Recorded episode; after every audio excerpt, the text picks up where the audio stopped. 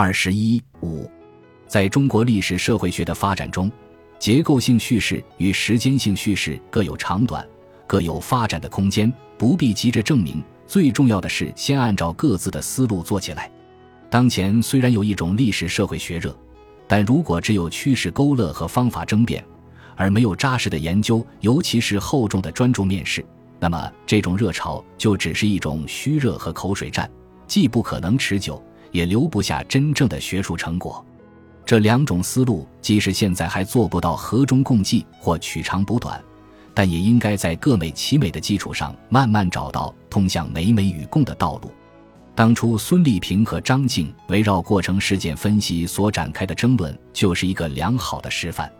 追根溯源的事件社会学的研究风格，从表面上看与实证史学比较相似，因为它强调从细节着手。紧紧扣住时间、空间、事件、人物和话语来展开叙事。然而，他选择的研究对象往往是别具一格的，他提问的方式常常是追根溯源的，他与完全从史料出发、旨在探求历史真相的实证史学有着诸多的差异。而反过来看，这种研究风格表面上与结构性分析、总体性分析、长时段分析和机制性分析相隔甚远。然而，他在耐心的、细致的、灰暗的文献工作中，却贯穿着一种结构性关怀。他是把结构性关怀压缩到、加载到关键的事件史分析中的。无论是结构性取向的历史社会学，还是本文所倡导的追根溯源的事件社会学，在其研究旨趣上都有别于实证史学。然而，我并不赞同固守社会学与历史学的界限。反复纠结于两者的差别，唯恐社会学被历史学侵蚀了地盘，这其实是学科不自信的表现。格兰诺维特所开创的新经济社会学给我们提供的一个启示是：新经济社会学不是要去研究经济学所不研究的东西，而是要用社会学独特的问题意识及方法，直接进入经济学研究的核心领域——企业和市场。时间性叙事的确是历史学的根基。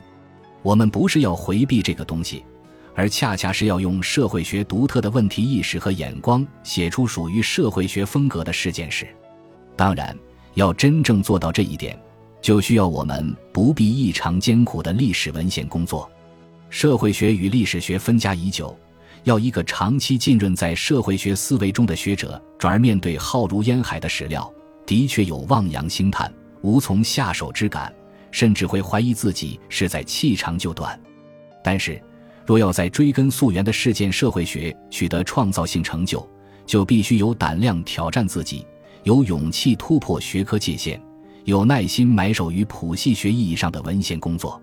既然选择了这样的方向，就必须担当这样的艰巨。韦伯曾经赋予“命运”这个概念在他的社会学思想中的特殊意味，我想。以时间性见长的历史社会学也堪称命运社会学吧。